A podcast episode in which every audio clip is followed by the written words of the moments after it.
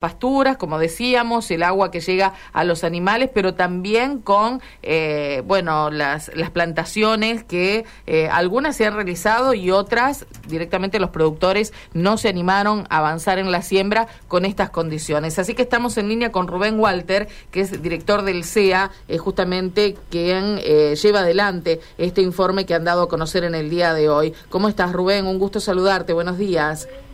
Hola, buenos días Karina y toda tu audiencia. Bueno, ¿qué lectura hacen en esta última semana del 11 al 17 de enero? La lectura es eh, ir viendo el continuo deterioro que va sufriendo todo el, caso de la campaña de la cosecha gruesa y los cultivos implantados en la misma, desde que comenzó la misma en allá por agosto, septiembre, el tema del girasol, maíz de primera, soja de temprana o primera, soja de segunda, los distintos cultivos que se fueron de acuerdo a sus ventanas eh, óptimas de siembra, eh, concretando en algún caso y en general en la mayoría de ellos con una intención de siembra que después por esta situación climática y este desarrollo de, eh, ambiental que hemos tenido durante todo este ciclo no se han concretado y justamente han quedado superficies en el cual no no se han sembrado y fueron pasando viendo las opciones que se podían llegar a presentar. A partir de diciembre,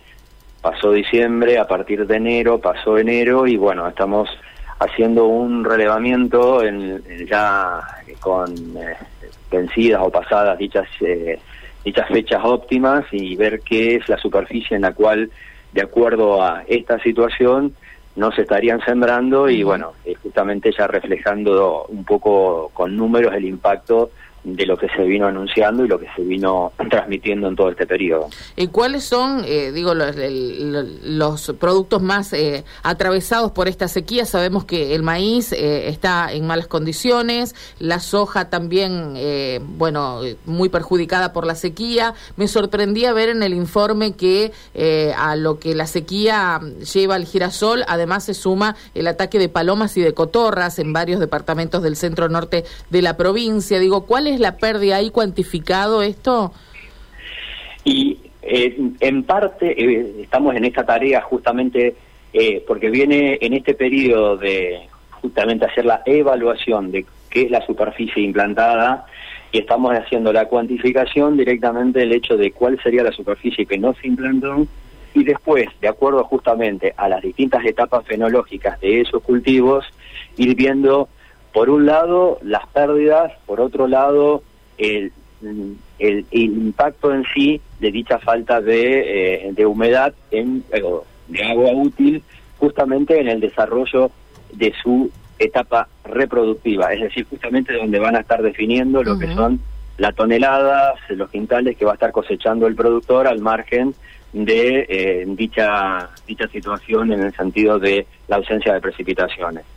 En particular, el que eh, el más impactado de todos, de acuerdo a por esta época en la cual estamos nosotros eh, justamente terminando eh, última semana, últimos 10 días del mes de enero, el maíz temprano es el que manifiesta el impacto en el cual eh, de las casi 95.000 hectáreas que se han sembrado en el centro norte de la provincia, un porcentaje que ya vino desde el mes de diciembre y parte de enero, en que se incrementó el hecho del picado embolsado, es por lo menos algún desarrollo, tratar de guardar algún tipo de materia seca para la alimentación ya sea de ganado.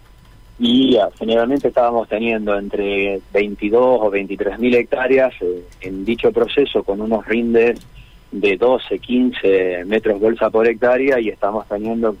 alrededor de casi más de 30.000 hectáreas y con un rinde de 1 a 4 metros mm. por hectárea. Ese es un primer impacto, es decir, que estamos teniendo menos volumen, menos calidad, que justamente es eh, lo que va a estar abasteciendo en particular y en gran cantidad el porcentaje de las cuencas lecheras. Por otro lado, lo que está... Sí, sí, adelante, adelante. Y por otro lado, lo que estamos viendo ahora, justamente en, en la floración, en el desarrollo de las mazorcas,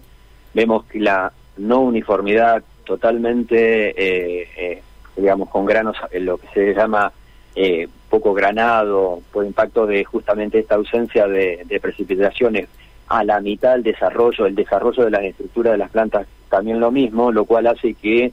a hoy estamos teniendo casi una primera evaluación de casi una eh, 35, un 40% menos de los rindes a llegar a obtener.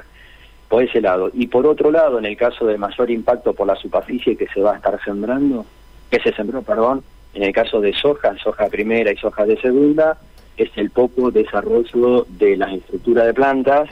y eh, dentro de quizás semanas, semanas y media, ya en algunos lotes estaremos viendo lo que es eh, comienzo de floración. Y al cual no tener desarrollo de plantas, vamos a estar teniendo menos flores, menos vainas, menos toneladas, menos rinde. Ay, ay, Bueno, ¿qué pronóstico manejan a corto plazo, a mediano plazo? ¿Qué es lo que se puede anticipar eh, en materia también de, prever cómo actuar, ¿no? Para cada uno de los productores. Y de acuerdo a lo que nosotros eh, eh, estamos monitoreando y siguiendo, bueno, ustedes estuvieron enunciando y se está anunciando un poco un frente de precipitaciones, en el caso muy muy irregular su distribución, en, lugares con 30, 40, en otros lugares con 50, pero son muy puntuales, que tienen poca representatividad por la escala en la cual se manifiesta todo este proceso de ausencia de precipitaciones o de periodo muy seco. El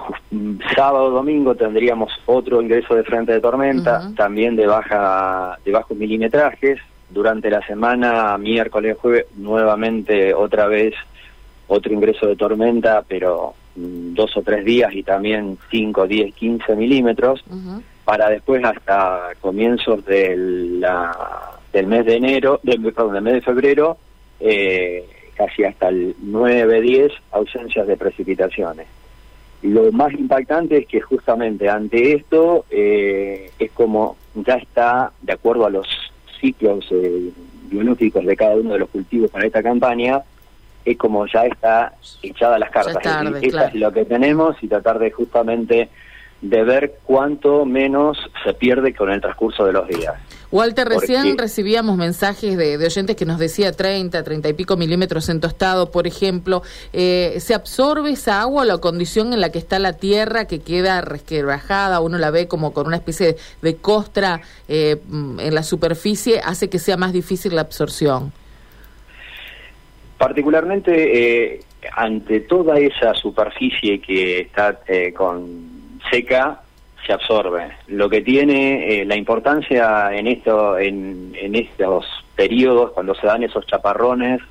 es la intensidad. Es decir, si esos 30, 40 milímetros nosotros los podíamos estar dos horas, tres horas, lo cual nos permite que ese suelo receptor puede llegar a tener la máxima infiltración. Claro la, o máxima eficiencia de lluvia que se menciona. Si es de golpe, eh, en el cual sí o sí vamos a tener infiltración que se va a ir dando a través después del el transcurso de, los, de las horas, pero eh, justamente eh, lo que produce ese golpe directo sobre ese suelo que está seco y que en gran mayoría, porque no tiene una buena cobertura, un buen respaldo en el sentido de amortiguar el golpe de la gota de lluvia sobre ese suelo tan seco, produce lo que es una destrucción física de la, del suelo, es decir, de los agregados, y puede, comer, puede generar una destrucción o lo que nosotros estamos observando desde hace ya más de 5 o 6 años en este tipo de, lluvias, un tipo de erosión que se llama laminar o destrucción física que se da justamente en esta situación. Es decir, ambientes muy secos y lluvias de golpe, en el cual, como usted menciona, no hay una infiltración rápida y, bueno, total de, esa lluvia que cae, sino que justamente infiltra, hay que darle su tiempo justamente para poder llegar a eh, almacenarse en los suelos, ¿no? Y además, 30 milímetros, estamos hablando de que va a estar teniendo los primeros 5, 10,